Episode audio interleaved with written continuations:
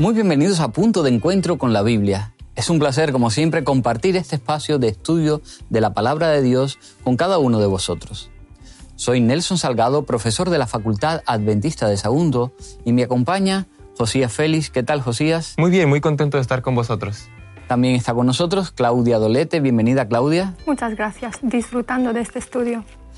Continuamos profundizando en el estudio de la unidad en Cristo y hoy trataremos el décimo primer tema titulado Unidad en la adoración. Pero antes de comenzar, permitidme un pequeño inciso al que creo teneros ya acostumbrado. Recordaros que están a vuestra entera disposición los cursos de nuestra plataforma quecurso.com, donde encontraréis diferentes cursos. Y lo mejor, son gratis. Y no olvidéis descargaros la app para que la podáis llevar llevéis estos cursos con vosotros, disfrutarlos en cualquier momento en vuestro móvil, en vuestro teléfono móvil. Vamos ya con el tema de hoy, unidad en la adoración.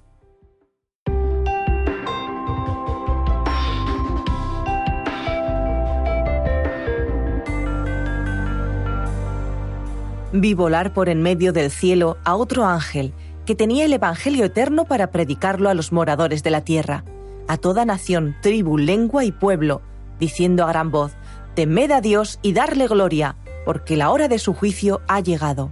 Y adorad a aquel que hizo el cielo y la tierra, el mar y las fuentes de las aguas.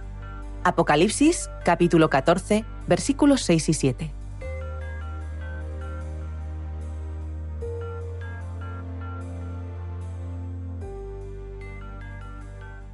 Poco después del Pentecostés, los primeros cristianos pasaban gran parte de su tiempo en adoración. Fijaros lo que dice la palabra de Dios en Hechos capítulo 2, versículo 42. Y perseveraban en la doctrina de los apóstoles, en la comunión unos con otros, en el partimiento del pan y en las oraciones. La alegría que sentían de saber que Jesús era el Mesías llenaba su corazón de acción de gracias y gratitud a Dios ellos sentían la necesidad de reunirse para dedicar eso, para dedicar tiempo a la comunión, al estudio y a la oración, para agradecerle a Dios por revelarse mediante la vida, la muerte y la resurrección de Jesús. Y además por, por todo lo que había hecho en su vida.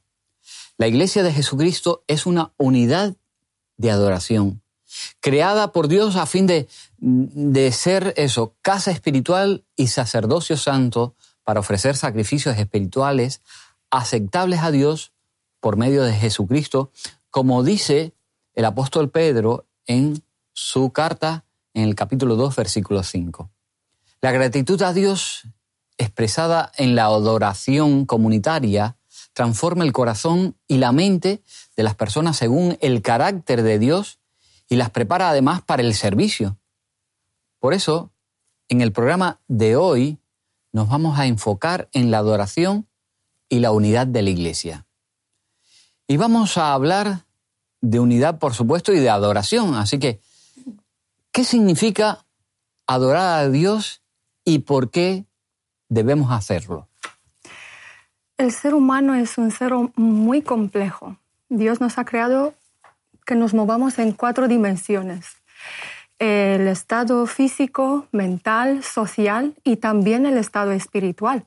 Y comprendemos que la adoración es un estado espiritual contemplativo en el que el ser humano se conecta con la deidad en una relación íntima. Es algo superior al amor. Es, la adoración realmente es superior al amor porque te lleva a, a una moralidad, te llega a transformar, te llega a pensar de una manera distinta a los que no practican su lado espiritual. Y la adoración es importante para el cristiano porque es la vía de conexión con, con, el Señor, con la deidad, ¿no?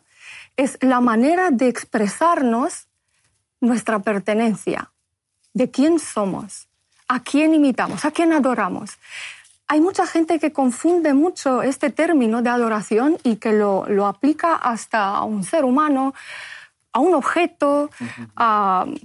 y vemos que, que, hasta el mismo Jesús cuando estaba en la tierra, en el, en el libro de Lucas, os invito a que abramos nuestras escrituras en el libro de Lucas, el capítulo 4, en donde vamos a observar a Jesús que se encontraba en el desierto, en las tentaciones que Satanás vino a hacerle. Y en el versículo 8 Jesús respondió, dice, escrito está, al Señor tu Dios adorarás y solo a Él servirás. Y hay otro eh, aspecto que también eh, muchas veces al ser humano le puede confundir o lo puede llevar a, tener un comportamiento que, mm, digamos, que no entienda bien a quién tiene que adorar o cómo tiene que adorar, aunque sean unas cosas eh, inspiradas, aunque sean unas cosas santas, pero la adoración es solo de Dios y os invito que abramos nuestras Biblias en el Apocalipsis, el capítulo 22, cuando eh, Juan se encuentra delante del ángel con cual estuvo hablando y dice, eh, y yo Juan, en el versículo 8, dice, yo Juan soy el que oyó y vio estas cosas, y después de haber oído y visto, me postré para adorar a los pies del ángel. Perdón, que, eh, que me, me las estuvo mostrando. Pero él me dijo, no lo hagas, porque soy siervo contigo, con tus hermanos, los profetas, y los que guardan las palabras de este libro. Adora a Dios. Adorar es la manifestación que los seres humanos o los seres celestiales, en este caso vemos el ángel, eh, se tiene que atribuir solo a Dios. Este término le pertenece a Dios. ¿Qué diferencias hay entre adorar y alabar? Uno de los textos bíblicos claves para entender eh, la adoración y la diferencia con la alabanza la encontramos en Romanos 12. Es un texto donde, muy profundo donde Pablo dice Romanos 12.1. Invitamos a los que nos siguen que puedan buscarlo en sus Biblias ahora o más adelante, donde dice, por la tierra misericordia de Dios os ruego que presentéis vuestro cuerpo en sacrificio vivo, santo y agradable a Dios, que es vuestro culto espiritual. La adoración eh, en muchas ocasiones he entendido solamente como parte de un momento especial cuando yo asisto al templo, a la iglesia y yo adoro al Señor. Y la adoración va mucho más allá de esto. También Pablo en Colosenses dará otra clave importante de esto. Porque cuando yo adoro, cuando yo vivo la adoración, es un estilo de vida, es la manera en que yo vivo. Yo vivo adorando al Señor. Todo lo que hago es para adorar al Señor. Ah, y ahí está la diferencia en la alabanza. En Colosenses encontramos eh, Colosenses 3, en 3 del 12 en adelante, Pablo está hablando, viene hablando de que Cristo ha cancelado nuestra deuda, que nos ha perdonado, que es nuestra vida. Habla de, muchas cosas y características y, y situaciones que el Señor ha hecho por nosotros para salvarnos, para rescatarnos, para reconciliarnos. Y llega un momento donde dice, sobre todo vestidos del amor, el 3.14, que es el vínculo de la perfección. Y la paz de Dios gobierna en vuestros corazones a la que fuisteis también llamados en, un solo cuerpo, y sed agradecidos. Y ahora viene lo importante, la palabra de Cristo habita abundantemente hacia vosotros, enseñando y exhortándonos, unos a otros con sabiduría. Cantad a Dios con salmos, himnos y canciones espirituales con gratitud en vuestros corazones. Habla de la alabanza este texto, cantar, expresar a Dios con cantos, con himnos, expresarlo. Y eso los salmos David lo hace muy bien, que es expresar la alabanza por todo lo que Dios ha hecho, expresa la adoración por medio de la alabanza, por medio de un canto, por medio de una poesía, por medio de diferentes representaciones donde yo puedo alabar al Señor, alabar su nombre, hablar bien de Él, decirle al mundo, alabado sea mi Dios que me ha rescatado, que me ha dado la vida. Y ahora viene la adoración en el versículo 17. Y todo lo que hagáis, sea de palabra o de hecho, hacerlo en el nombre del Señor Jesús, dando gracias a Dios el Padre por Él. Esto es adoración todo lo que hagas, que sea para adorar al Señor, que sea para decir, este es mi Señor, para reconocerle, para reconocer que es tu Señor, que te ha salvado, para agradecerle todo lo que hagamos. La alabanza sí se puede entender como un hecho puntual, donde yo voy con mi iglesia, con mi congregación y alabo al Señor por medio de diferentes representaciones. Me gustaría invitarlos a, ver un salmo y un ejemplo de alabanza, porque los salmos están repletos de, expresiones de esto. Es un salmo de David, el salmo 18, donde dice, Te amo, Señor, fortaleza mía. Señor, roca mía, castillo mío y mi libertador. Dios mío, fortaleza mía, en quien me refugio, mi escudo y la fuerza de salvación, mi alto refugio. Invocaré al Señor, digno de ser alabado. Vemos que David primero expresa cuáles son las razones por las cuales tiene para alabar, para expresar. Y hace por medio de estos cánticos, por medio de estas poesías, donde dice, Señor, tú eres digno de alabar porque es mi fortaleza, porque es mi refugio, porque eres mi salvación, porque eres mi creador, porque eres mi todo, porque lo has dado todo por mí. Muchas veces pensamos que el Señor tiene que ser una prioridad en nuestra vida, el primer lugar. Y el Señor no quiere ser una prioridad. No quiere ser un momento puntual. El Señor quiere serlo todo en tu vida. Quiere estar contigo en el trabajo. Quiere estar contigo limpiando. Quiere estar contigo caminando en la calle. Quiere estar contigo en la manera que compras. En todos los momentos el Señor está y podemos demostrarle que lo adoramos en todo lo que hacemos. Y por supuesto, alabarlo con nuestras palabras, con nuestro cuerpo, con todo lo que hacemos. Adoramos a Dios con nuestra vida también. De modo que podemos adorar falsamente a Dios cuando nos decimos cristianos y nuestra vida no refleja. Y por supuesto podemos adorar a otras cosas en lugar de Dios. Y ahí pueden entrar muchas cosas, música, actores, santos, posesiones e incluso nosotros mismos. Pero además hay una adoración falsa muy concreta de la que nos habla la Biblia, la palabra del Señor. Al final del tiempo será esta adoración. ¿Cuál es? Me gustaría que hablaseis de ella y cómo podemos evitar caer en ese error. La batalla vemos que se da a nivel del estado espiritual de cada persona. En, este, en esta dimensión nosotros determinamos eh, de qué parte nos sentamos. ¿no? Eh, Satanás también tiene intención de quedarse con esta parte nuestra porque sabe que en el momento que la persona empieza a acariciar ciertas cosas, pues empieza a pertenecer a este lugar. Y, claro, la, la, adoración ha sido el principal motivo por el cual envidió a Jesús. Él deseaba tener la adoración de todos los ángeles, entrar en el, en el consejo de la deidad, aunque era una criatura. ¿no? Nos damos cuenta que, que tenemos que cuidar este, este aspecto de nuestra, de nuestra vida porque va a ser el lugar más importante en, en donde determinamos nuestra moralidad, determinamos nuestro futuro eterno, porque va a ser una, realmente una lucha de vida y de muerte.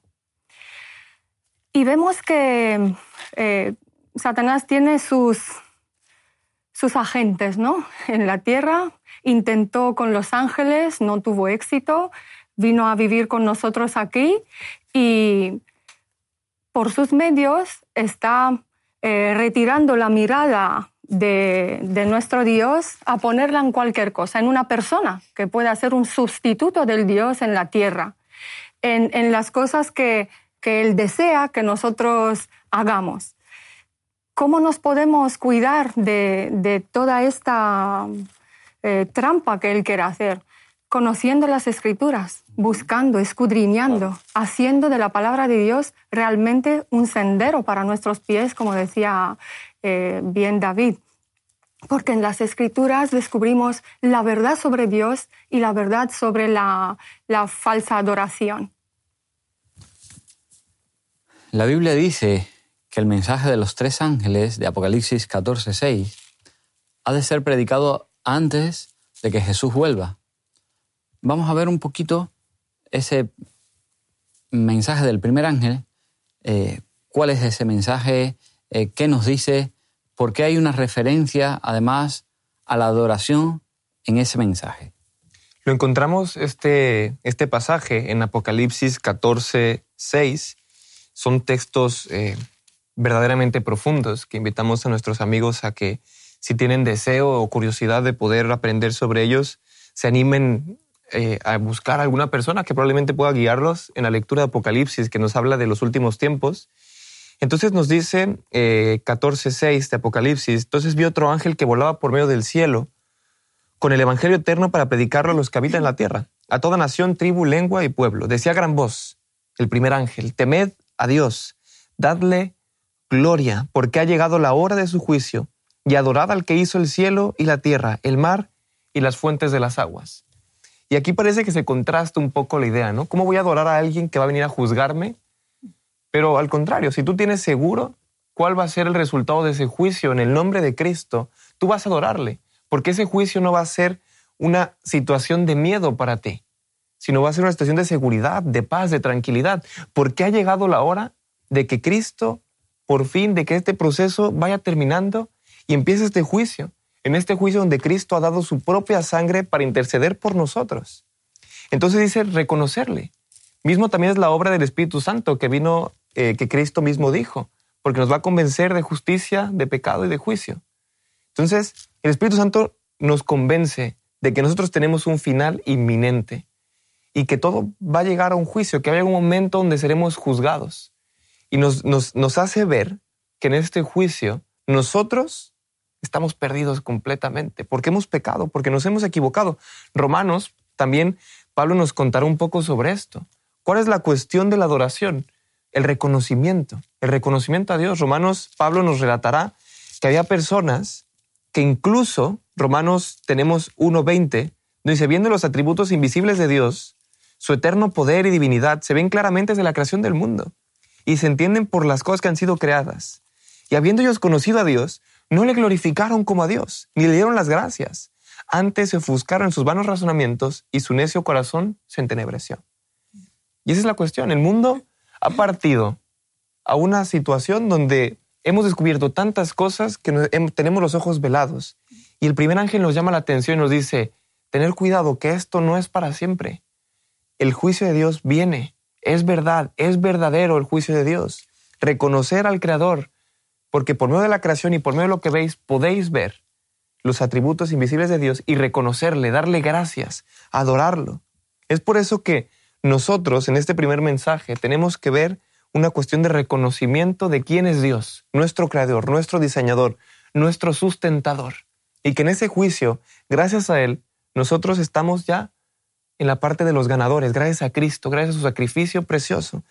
Y por eso nosotros decimos, lo alabamos, por eso lo adoramos, porque hizo el cielo, la tierra, el mar y las fuentes del agua. Ojalá nosotros y los que nos siguen, los que siguen este programa, puedan reconocer que Dios es el creador, y no solamente el creador, el sustentador y nuestro salvador. Y ahí no habrá manera en que no podamos adorarle, en que nuestro cuerpo entero le diga, gracias Señor por todo lo que has hecho por nosotros.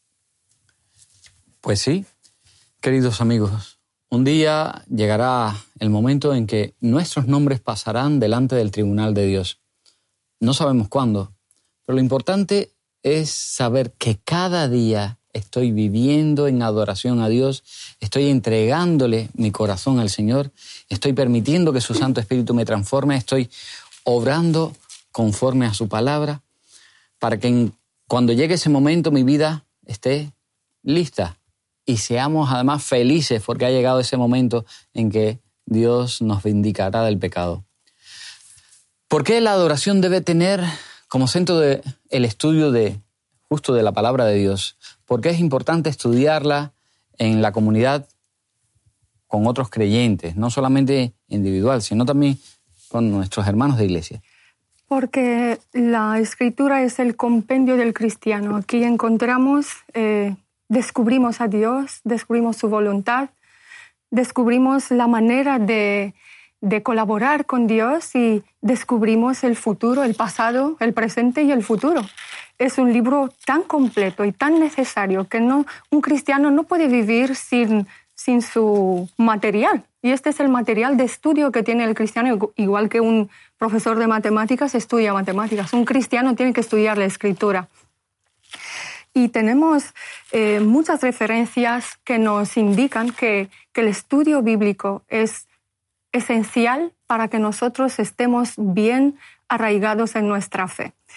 Os invito a que abramos las Biblias en el Mateo capítulo, en el libro de Mateo capítulo 7, el versículo 24, donde encontramos una preciosa enseñanza. Dice, en fin, todo el que oye estas palabras y las practica será como el hombre prudente que edificó su casa sobre la roca. Si nos vamos en los salmos, ahí David también eh, nos está explicando cómo entendió la palabra, cómo ha sido la palabra de Dios una guía para, para sus pies. Dice, lámpara es para mis pies tu palabra y lumbrera a mi camino. y cómo es una protección también. En el, en el mismo Salmo 119, en el versículo 9 dice, ¿cómo limpiará el joven su camino? Dice, con guardar tu palabra. En la palabra de Dios encontramos nuestra raíz y en la palabra de Dios el cristiano llega a traer los frutos del Espíritu Santo, porque a través de esta palabra nosotros recibimos el mensaje, nosotros nos llenamos del Señor y el Espíritu Santo puede trabajar en una mente que está contemplando en el Señor. Además es muy sencillo, porque finalmente tú cómo puedes adorar a alguien que no conoces. Si tú no te empapas de esto, si no conoces a Dios, si no conoces lo que ha hecho por ti, ¿qué razones tendrás de adorarle? ¿Por qué le vas a dar gracias? Entonces, cuando tú te empapas de esto, la reacción humana es casi inmediata de decir, oye, gracias, muchas gracias porque has hecho tanto por mí, siendo solamente misericordioso y porque tu carácter es amor. Muchas gracias, te adoro y te alabo con todo mi corazón. El sábado también es un baluarte especial en la adoración a Dios. ¿Por qué lo es? ¿De qué manera nos une? En los diez mandamientos el Señor establece esto como un día especial de relación con Él, de adoración, donde recordamos que Él es nuestro Creador. Y es el momento especial para unirnos con nuestros hermanos, para aprender de la Biblia, para predicar el Evangelio, pero no solamente eso, sino para confraternizar y también compartir el pan, que son también momentos especiales de adoración. Preguntabas de qué manera nos une. Nos une de manera que adoramos juntos. Y es importante aprender a adorar también junto con otros hermanos. En, los momentos de oración nosotros podemos conocer los problemas que tienen, podemos empatizar con cada uno de, de ellos, de nosotros. ¿no? Tenemos que aprender a convivir y la adoración juntos es una de las adoraciones que Dios recibe con mucho grato. Y ojalá la oración se convierta en un estilo de vida como iglesia, porque en oración hay mucho poder. Entonces, cuando nosotros nos unimos como iglesia en adoración, en oración, las cosas pueden cambiar y nuestras iglesias se pueden multiplicar porque la gente verá que nos amamos unos a otros. Y es que la adoración es la respuesta agradecida del cristiano a Dios por su don de salvación, por la creación, por su amor, en fin, por todo pero también es un elemento esencial de la experiencia de unidad y confraternidad de la comunidad cristiana. Pocas cosas unen más que adorar a Dios en comunidad. Indispensables para la unidad en la adoración son el estudio de la Biblia y la oración. En un deseo de conocer la verdad de Dios debemos estar implicados en estos dos aspectos. Debemos definir la verdadera adoración y su papel trascendental en el gran conflicto entre Dios y Satanás. La verdadera adoración abarcará no solamente momentos puntuales de reverencia, sino también una manera santa de vivir de la mano de Jesús. Adorar a Dios nos une y nos da verdadera identidad como sus criaturas. El sábado establecido por el propio Dios es baluarte principal de esa adoración. La verdadera adoración es una respuesta sincera por lo que Dios ha hecho y lo que hará por nosotros. La adoración implica mostrar honor y respeto, así como servicio y obediencia. El carácter de Dios y sus acciones redentoras provocan una respuesta de adoración en sus criaturas, que juntas reconocen su dependencia del Creador.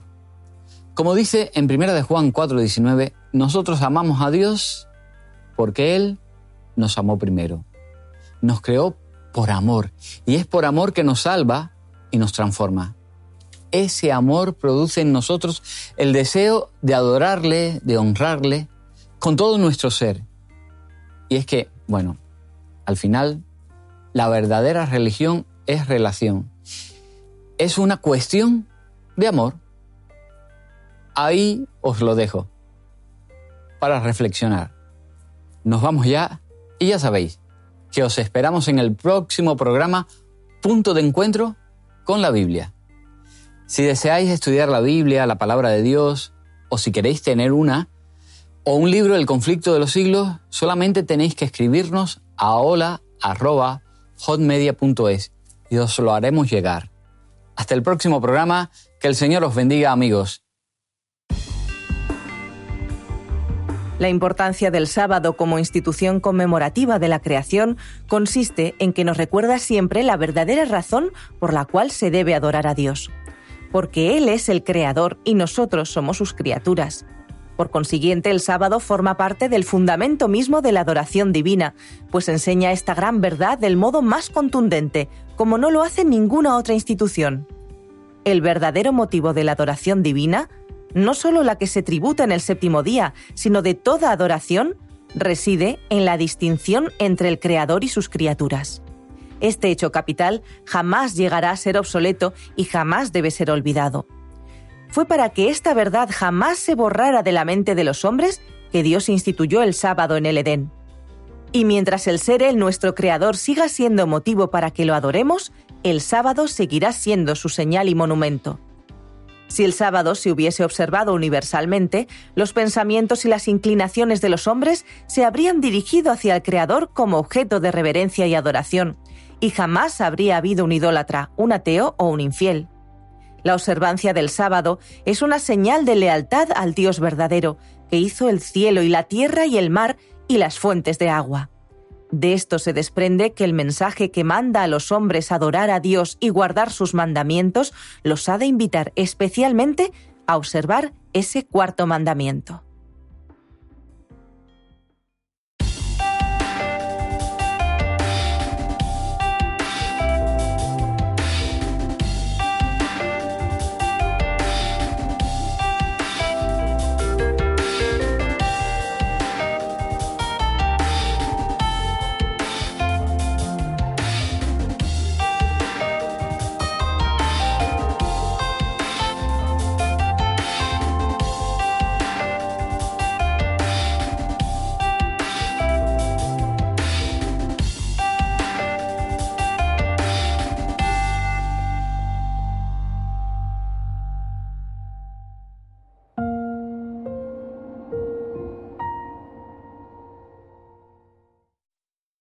¿Quieres realizar cursos gratuitos sobre salud, familia, temas espirituales y mucho más?